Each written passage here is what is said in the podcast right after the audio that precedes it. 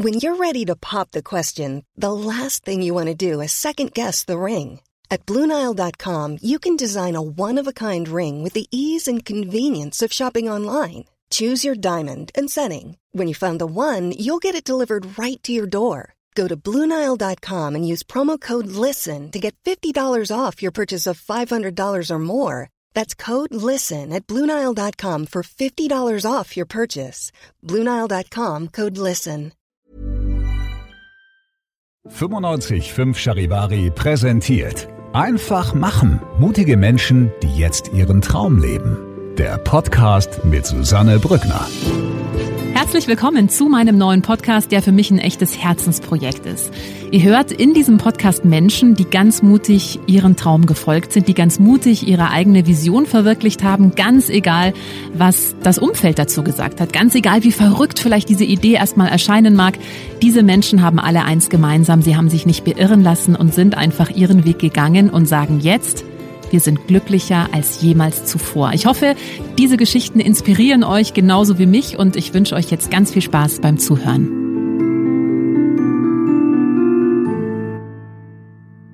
mit 25 Jahren schon die Berufung gefunden zu haben. Das passiert nicht unbedingt so oft, aber ich habe eine Frau heute als Podcast-Gast, die hat genau das erlebt. Theresa Kulisi ist bei mir. Hallo, schön, dass du da bist, Theresa. Hallo, guten Morgen. Theresa, du bist 25 äh, Jahre alt und bist bereits Leiterin einer Kita und zwar äh, der Kita St. Stephan in Augsburg. Genau, jetzt seit einem halben Jahr darf ich jetzt schon die Kita-Leitung sein und bin bei der Stadt Augsburg mit dabei und durfte da ganz viel erleben. Mhm. Und mit 25 ist es schon eher ungewöhnlich, eine Kita zu leiten. Wie du dahin gekommen bist und warum du eben auch sagst, hey, mein Job ist wirklich meine Berufung, äh, da würde ich gerne mit dir drüber sprechen, denn der Samen ist früh gesät worden, dass du mal was mit Kindern machen wirst, oder? Ja, absolut. Also meine Mama ist selber Erzieherin und jetzt auch schon seit, huh, ich glaube, fünf Jahren jetzt Leitung auch und hat mir das von Anfang einfach immer mitgegeben und ich wollte als Kind auch schon immer, auch als ich in der Grundschule war, wollte ich immer zurück in den Kindergarten, wieder zu meiner Mama dazuschauen, bei den schönen Sommerfesten mit dabei sein und gucken, was da so passiert und hab, glaub, das erste Mal in der sechsten Klasse dann auch gesagt, ich möchte mal unbedingt Erzieherin werden tatsächlich. Ja. Hat sich dieser Berufswunsch irgendwann mal gewandelt? Das kam dann mit der Schulzeit, wo man mal in verschiedene Praktika reingeschnuppert hat, dass man mal dachte, ja, okay, vielleicht könnte ich ja doch mal Tierärztin werden oder weiß ich nicht, was man so für, für Träume dann auf einmal bekommt, aber ich wusste immer, es wird trotzdem mal was in die soziale Richtung gehen. Also das war schon immer, ich war schon immer gern unter Menschen. Ich war schon immer interessiert an anderen Leuten, was die so erlebt haben, was die so fühlen. Ich war da schon immer sehr empathisch. Das hat auch schon meine Grundschullehrerin gesagt, oh, die Theresa, die wird sich mal schwer tun, die versetzt dich immer zu arg in andere Menschen mit ja. rein. Und ähm, ja, dann habe ich gestartet, dass ich als Betreuerin war in einem Freizeitheim, im Freizeitheim Ruhetal in Ulm. Und da dürfte ich dann Kinder betreuen, schon mit, ich glaube, 15 startet man da und dann mit 16 darf man dann ganz alleine eine Gruppe dann eben leiten. Kinder sind so acht, neun, mhm. so in dem Zeit, ähm, genau. Und dann dürfte ich, äh, ja, kein Problem.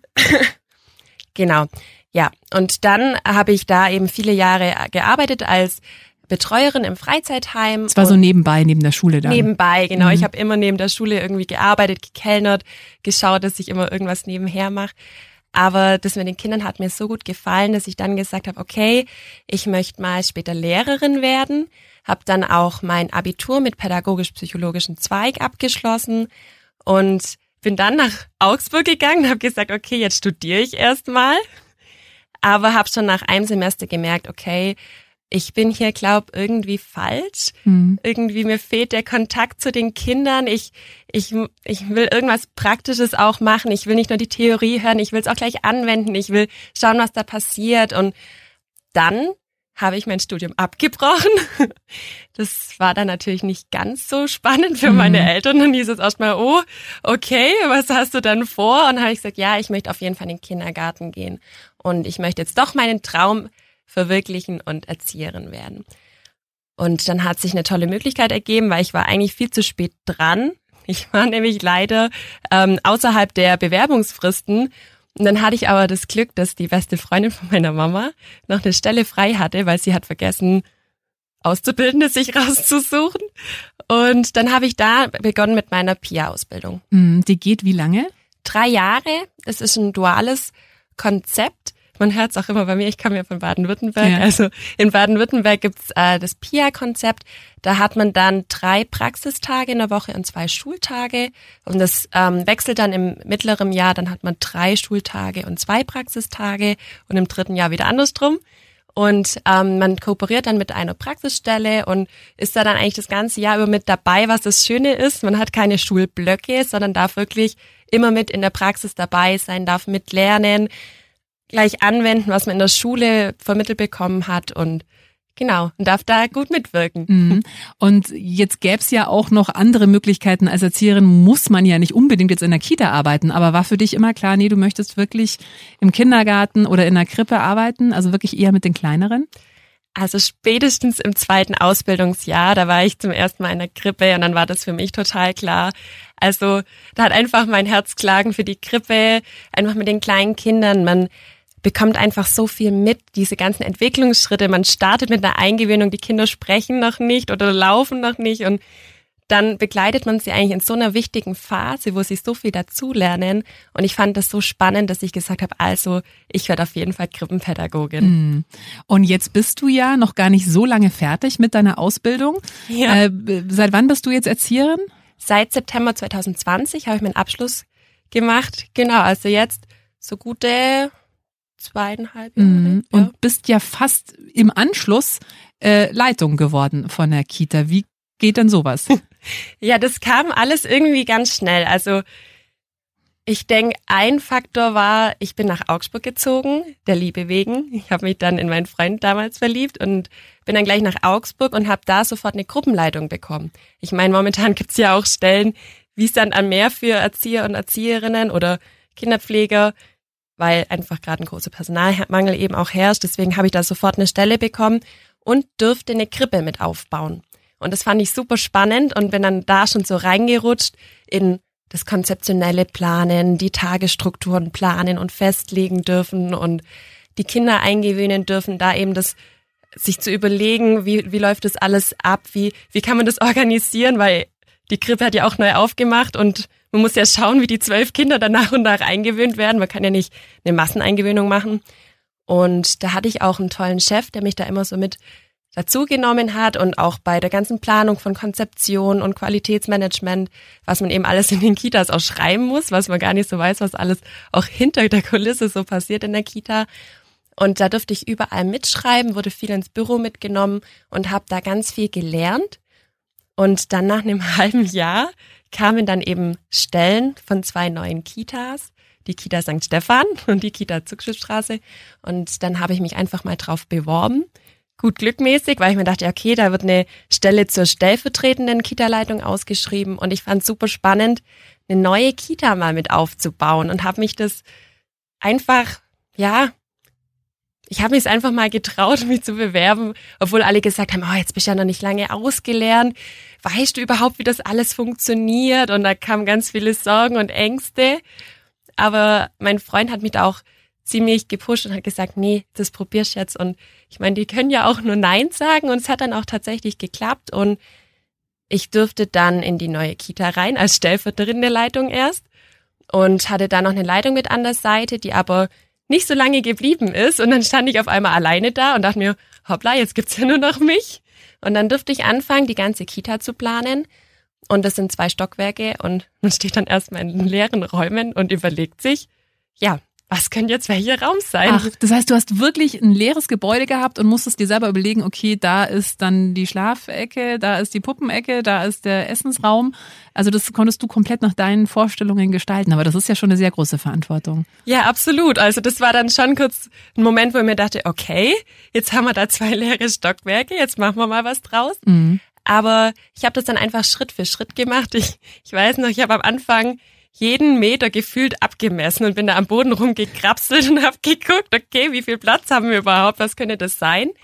Und dann habe ich mir mal so einen groben Plan gemacht. Wir arbeiten ja nach dem offenen Konzept, deswegen wir haben ganz viele Lernwerkstätten, zum Beispiel das Rollenspiel oder das Atelier, MINT, Forscherraum, Bewegungsbaustelle, Bistro. Und dann hat man sich das ja ein bisschen so vorstellen können, okay, wo hat man viel Platz, wo hat man vielleicht ein bisschen weniger Platz und mehr so ruhige Ecken, was könnte da entstehen? Und ja, dann kam das alles so in die Planung. Und ich habe es aber, ich glaube, bestimmt zwei, dreimal auch umgeworfen, weil man dann irgendwie im Prozess gemerkt hat, okay, das funktioniert, klappt doch nicht so. Müssen wir doch nochmal umtauschen. Und ja, dann ist das so alles entstanden. Und dann kam auf einmal, ja, jetzt braucht man eine neue Leitung von dem Haus. Und wenn man sich halt denkt, ich war von Anfang an dem Haus drinnen, das war irgendwie wie so mein Baby, sage ich jetzt mal so. Das mhm. war einfach so mein Herzensprojekt, wo ich gesagt habe, okay, ich habe ich habe da alles geplant. Das war, das Haus ist mir so wichtig geworden, weil es da auch so eine schöne Atmosphäre ist und ich wollte es dann nicht mehr abgeben. Mhm. Dann habe ich mhm. mich nochmal beworben. Und die haben wahrscheinlich dich dankend genommen, weil du ja eh von Stunde null an mit dabei warst. Ja, also das, ich musste zwar trotzdem noch mal ein Bewerbungsgespräch mhm. machen, wo ich dann ziemlich nervös war und mhm. hoffte, ha, hoffentlich ist das jetzt trotzdem noch immer noch mein Projekt.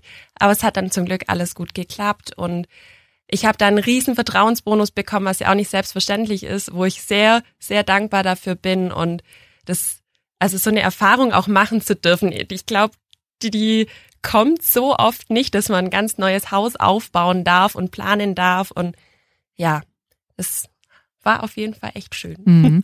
Jetzt bist du ja aber als, könnte ich mir vorstellen, als Kita-Leitung ja eben viel mit so Planung, mit so konzeptionellen Sachen beschäftigt. Hast du dann überhaupt noch Zeit, auch wirklich dich mit den Kindern äh, auseinanderzusetzen, dich um die Kinder zu kümmern oder ist das jetzt mm, eher nebensächlich oder nicht mehr so ein großer Teil deiner Arbeit? Tatsächlich bin ich gerade ja in zwei Häusern. Ich mhm. baue zum einen mein Haus auf und zum anderen bin ich noch in einer anderen Kita tätig. Und da bin ich äh, Springerin, weil da eben Personalmangel geherrscht hat. Und weil ja noch keine Kinder in meinem neuen Haus sind, weil wir erst zum September starten, muss ich da natürlich noch mithelfen oder darf da besser gesagt auch mithelfen. Und deswegen bin ich gerade immer halbtags, einmal bei meiner neuen Kita und dann noch am Kind mit dabei. Vor allem nachmittags fehlt halt bei uns mit dem Personal, deswegen helfe ich total viel nachmittags aus und darf da noch in der Krippe mitwirken und arbeite auch noch im Büro von der anderen Kita auch noch mit und macht, ja, ich habe quasi jetzt gerade zwei Bürojobs mhm. so gesehen und habe noch, ähm, bin ich noch am Kind. Also und mir ist es auch wichtig, weil die Kinder echt schimpfen in letzter Zeit und sagen, ja Theresa, wo bist denn du jetzt oh immer? Gott, und dann auch immer schon ein bisschen beleidigt sind, wenn ich mal einen Tag nicht da war. Ja. Und mir ist das natürlich auch wichtig, weil die Kinder haben ja auch das Recht, dass man da ist. Mm. Und mhm. das sind nicht immer Fragen, ha, musst du jetzt wieder in die Arbeit zum Büro, sagen sie immer. ist es ja echt süß. Aber ist es für dich so die perfekte Mischung? Ähm, also eben zum einen diese Bürogeschichte, aber eben auch das Arbeiten am Kind? Absolut. Das ist nämlich genau beides das, was ich immer machen wollte. Im Büro einfach mal mitplanen, die Konzeption schreiben, überlegen, was können wir ändern, wie können wir Sachen vielleicht verbessern? Wie können wir noch eine bessere Struktur schaffen, bessere Rahmenbedingungen für die Kinder, dass die sich frei entfalten können und das vielleicht gar nicht merken oder diese Transitionen, die man im Alltag hat, so der Wechsel vom Schlafraum wieder zum Mittagessen und so weiter, ähm, dass man da einfach den Kindern bessere Rahmenbedingungen schafft. Und das macht mir total Spaß, mir das zu überlegen und auch mit dem Team zu erarbeiten. Aber auf der anderen Seite auch wieder bei den Kindern zu sein und dann durch kindliche Augen schauen dürfen, die Welt entdecken dürfen mit den Kindern und spielen, ja, Bezugsperson sein. Das ist schon echt schön und mit auch meinem tollen Team in der Krippe muss ich auch sagen, es macht einfach so viel Spaß und die Mischung aus beiden ist genau das, was ich mir immer gewünscht habe. Deswegen, auch wenn ich jetzt im September in der neuen Kita bin, ich werde immer ans Kind gehen. Das mhm. ist, das ist einfach das Schönste an meinem Beruf morgens zu kommen. Die Kinder sind da, die freuen sich, wenn man kommt. Man macht gemeinsam ein Angebot und die Kinder sind total erstaunt und stolz, was sie danach geschafft haben. Also ich werde immer die Mischung machen. Ja, also man merkt auch, wie begeistert du bist. Und du hast es gerade schon angesprochen, es herrscht ein extremer Erziehermangel oder Kinderpflegermangel ähm, merke ich auch, also meine Tochter geht ja auch in den Kindergarten, da sind auch gerade ganz viele Stellen äh, unbesetzt. Woran liegt das deiner Meinung nach, dass es da gerade so einen eklatanten Mangel gibt? Ich denke, das sind mehrere Faktoren. Ich denke vor allem, es ist bestimmt schon ein längeres Problem. Das ist einfach jetzt nicht mehr so viele die Ausbildung machen, weil es einfach die Ausbildung, die normale Erzieherausbildung, sei jetzt mal, wird ja nicht vergütet, erst im Anerkennungsjahr. Also das heißt, man hat schon mal hier in Bayern vier Jahre ohne Ausbildungsvergütung und dann erst im fünften. Und das können sich halt viele nicht leisten, bestimmt, weil sie vielleicht nicht mehr zu Hause wohnen oder schon eine eigene Wohnung haben. Und dann kann man natürlich nicht ohne Ausbildungsvergütung das machen. Das andere ist, dass auch Kinderpflege einfach viel weniger verdienen mhm. und viel weiter untergruppiert sind wie Erzieher, obwohl sie jetzt vor allem auch in den Pandemiezeiten eigentlich denselben Job gemacht haben, ja. weil eben kaum Personal da war. Und natürlich, da fehlt es dann einfach von dem, ja, ich sage jetzt mal von der geldlichen Wertschätzung her, dass ähm, ja mehr Kinderpflege eben kommen. Und auch in den Pandemiezeiten, es war einfach sehr anstrengend.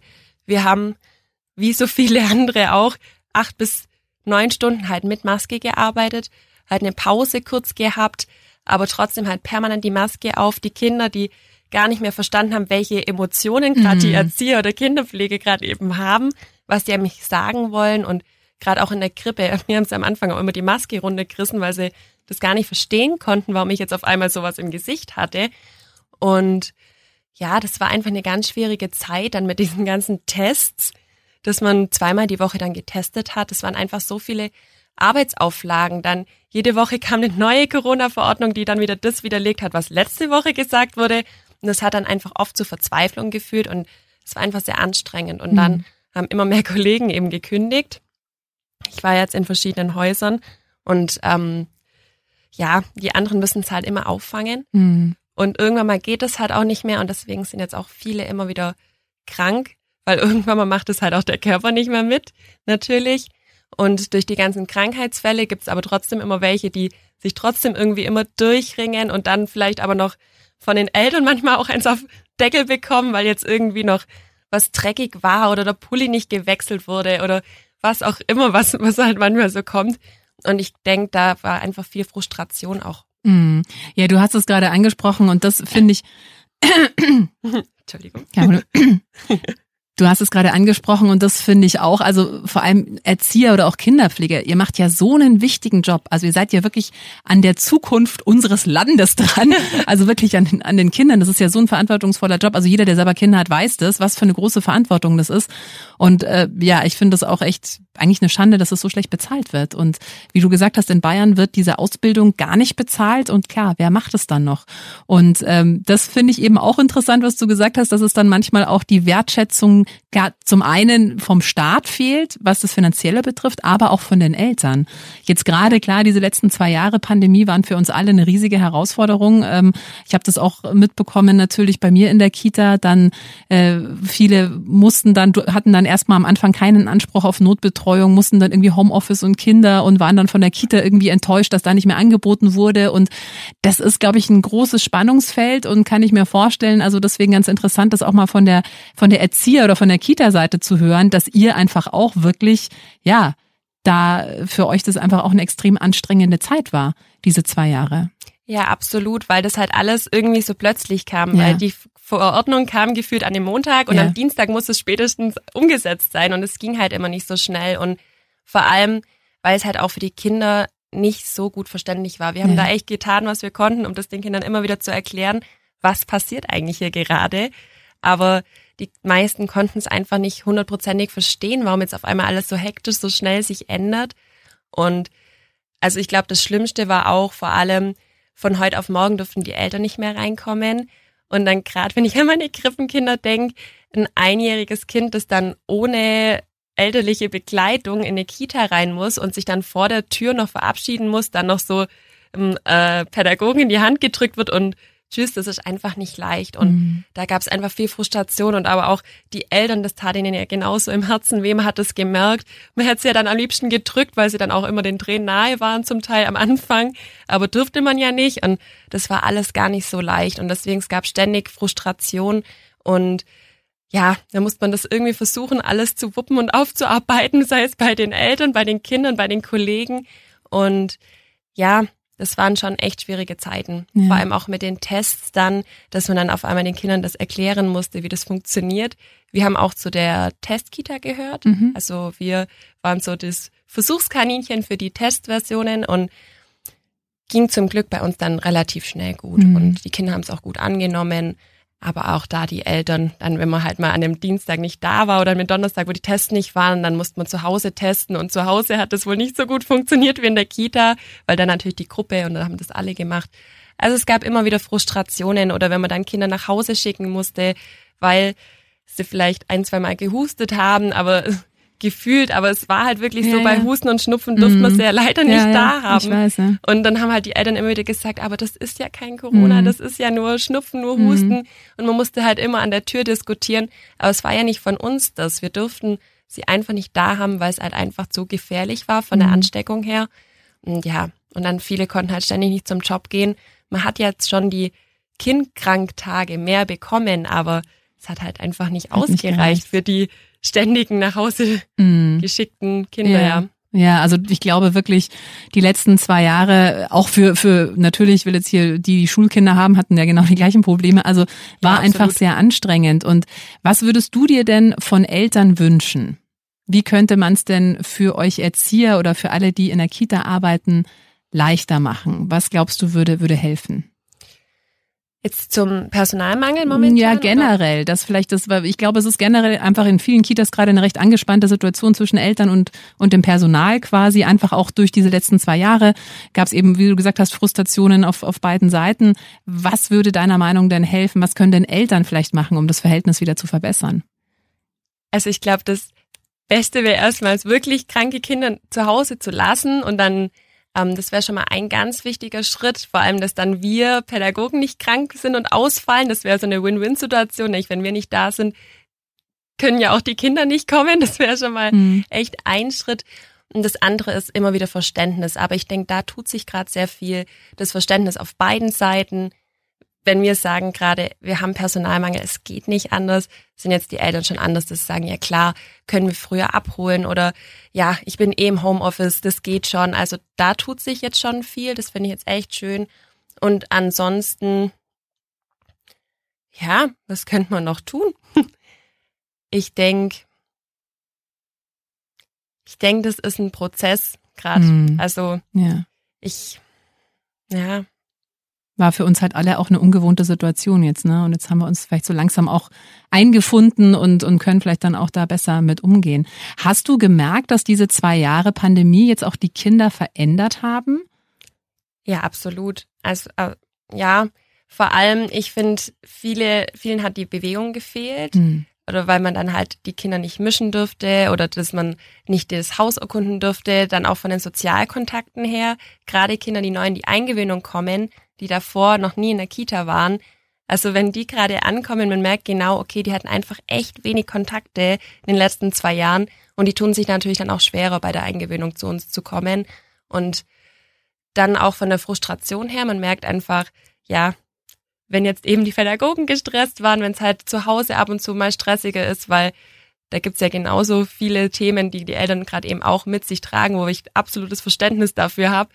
Ja, die Kinder kriegen halt oft wahrscheinlich gerade viel ab auch leider, weil es dann halt mal hektisch zugeht. Und da merkt man halt, dass die Kinder auch gerade eine sehr geringe Frustrationstoleranz haben und schneller mal kurz wütend sind oder mal kurz sagen, nee, jetzt Mhm. will ich nicht mehr. Hm. Ja, das, das merkt man immer wieder und dann ihre Sachen packen und sagen, ich gehe jetzt nach Hause. Ich sage, okay. Dann muss man das halt gerade, also man muss gerade viel bei den Kindern sein, die brauchen unheimlich viel Aufmerksamkeit, gerade Zuwendung und einfach eine ganz liebevolle, ruhige Begleitung. Und das geben wir den Kindern und sind da immer für sie da und haben da auch Verständnis und versuchen auch mal Momente, wo man auch mal einen Frust rauslassen kann, wo man mal einfach mal das rausschreien kann, rausrennen kann und da muss man gerade einfach ganz viel für die Kinder da sein. Hm, Finde ich ganz wichtig, jetzt gerade was du sagst, glaube ich auch für viele Eltern, dass äh, wir nicht vergessen, dass diese zwei Jahre wirklich auch für unsere Kinder eine absolute Ausnahmesituation waren. Und eben, äh, klar, merkt vielleicht auch der ein oder andere, das Kind ist schneller frustriert oder schreit schneller oder ist schneller quengelig oder so. Äh, das liegt mitunter auch eben an den letzten zwei Jahren, ja, oder an diesen ganzen Einschränkungen. Also das war, glaube ich, ist einem manchmal gar nicht mehr so bewusst, wie einschneidend das tatsächlich war. Absolut, auch wenn man dran denkt, so Geburtstage feiern oder so, wie wichtig das auch den Kindern ist, dann dürfen sie ihre Geburtstagsparty nicht machen, die dürfen sich nicht mit den Freunden treffen und das haben sie natürlich alles echt so mit sich getragen und es hat die Kinder so schwer getroffen. Ich meine, wir konnten es noch ein bisschen besser wegstecken, aber ja, ich hatte zum Beispiel auch keine Abschlussfeier jetzt mit meiner, mit meiner Ausbildung. Gut, das sind halt so Themen, das hat man dann im ganz kleinen Rahmen dann halt gehabt, so, wo man sich aber gedacht hat, okay, nur so die letzte Abschlussparty so mit seinen Schülern, Mitschülern und Lehrern, da hat man sich schon drauf gefreut. Also, ja, und dann wenn man das selber schon so spürt, dann kann man sich gar nicht erst vorstellen, wie das für die Kinder sein mhm. muss, diesen Moment. Mhm. Ja, jetzt ist mein Geburtstag und ich kann den irgendwie jetzt gar nicht mit meinen Freunden so feiern, wie ich es mir vorgestellt habe. Ja. Ähm, ich würde jetzt gern zum Schluss noch, weil eben auch gerade so ein eklatanter Erziehermangel oder auch Kinderpflegermangel herrscht und das ist ja jetzt gerade nicht absehbar, wann das besser wird. Äh, man merkt schon, dass du total brennst für deinen Job und dass dir das richtig Spaß macht. Ähm, vielleicht kannst du, wenn der ein oder andere überlegt, na, Erzieher, eigentlich wäre das schon irgendwie cool oder hm, weiß jetzt nicht so genau, ob das so das Richtige für mich ist. Was ist denn für dich das Schöne am Erzieher sein? Erzieherin sein? Oh, ich finde, es hat eigentlich nur Vorteile. Absolut. Das ist für mich der schönste Beruf, den es einfach gibt. Man hat einfach ganz engen Kontakt mit den Kindern. Man darf bei der Entwicklung dabei sein. Man, man, man lernt auch total viel von den Kindern, einfach auch mal die Gelassenheit oder auch einfach mal so diese, diese Gelassenheit im Alltag. Ja, Mai, dann, dann lassen wir uns da mal Zeit und das übernimmt man einfach so und man kann auch so viel lachen am Tag, weil mit den Kindern ist es immer lustig, es wird nie langweilig, es ist einfach wunderschön. Auch mit den Eltern ist es echt toll, dieser Kontakt und die Beziehung auch, die man zu den Eltern pflegt und dieses familiäre in dem Kindergarten ist einfach echt schön, die Atmosphäre. Dann ähm, das Team ist einfach echt auch einmalig, finde ich, in Kitas, weil man einfach sich unterstützt, füreinander da ist, miteinander tolle Sachen schafft und sich immer Neues überlegt. Und man hat einfach auch super viele Möglichkeiten, wie man jetzt auch bei mir sieht. Es kann manchmal so schnell gehen und wenn man wirklich für den Beruf brennt und möchte, hat man einfach viele Möglichkeiten. Mhm. Und dann geht es auf einmal ganz schnell, dass man von der Stellvertretung dann zur Leitung kommen darf und Aufgaben übernehmen darf. Und ja, ich denke, es ist ein wunderschöner Beruf, man hat viele Fortbildungsmöglichkeiten. Man kann ganz in verschiedene Berufsfelder einsteigen. Man muss ja nicht nur im Kindergarten arbeiten. Man kann auch bei Schulen arbeiten, in Krankenhäusern, wo man eben arbeiten möchte. Es gibt echt verschiedene Sachen. Man kann auch im Ausland damit arbeiten. Also, was man machen will, kann man sich da ermöglichen. Ja. Und man kann eben mit 25 Jahren auch eine Kita aufbauen und äh, leiten, so wie du, Theresa. Ja. Äh, vielen Dank. Also ich hoffe, dass äh, ganz, ganz viele Erzieher genauso brennen für ihren Job wie, wie du, weil ich glaube, das ist so wichtig, die da wirklich auch die Liebe zu den Kindern haben, weil ihr seid so prägend für unsere Kinder, seid so, so wichtig. Also gibt ja bestimmt auch noch den ein oder anderen von, von euch Erwachsenen, die sich vielleicht noch an, an den Erzieher oder die Erzieherin im Kindergarten erinnern können. Also was für einen großen Einfluss ihr auf die Kinder habt. Und deswegen hoffe ich sehr, dass äh, ja vor allem Menschen diesen Beruf ergreifen, die da wirklich Bock drauf haben, die wirklich für brennen. Und ja, vielen Dank, dass du da warst, dass du mal erzählt hast von, von deinem Weg, von deiner Erfahrung, auch auch sehr interessante Einblicke jetzt, was eben gerade diese Pandemie auch mit uns allen und auch eben mit den Kindern gemacht hat. Ich wünsche dir ganz viel Erfolg und danke, dass du da warst. Ja, vielen Dank. Wenn dir diese Folge gefallen hat, dann äh, freue ich mich sehr, wenn du meinen Podcast abonnierst, wenn du ihn teilst oder wenn du mir einen Kommentar da lässt. Einfach machen. Mutige Menschen, die jetzt ihren Traum leben. Präsentiert von 955 Charivari. Wir sind München.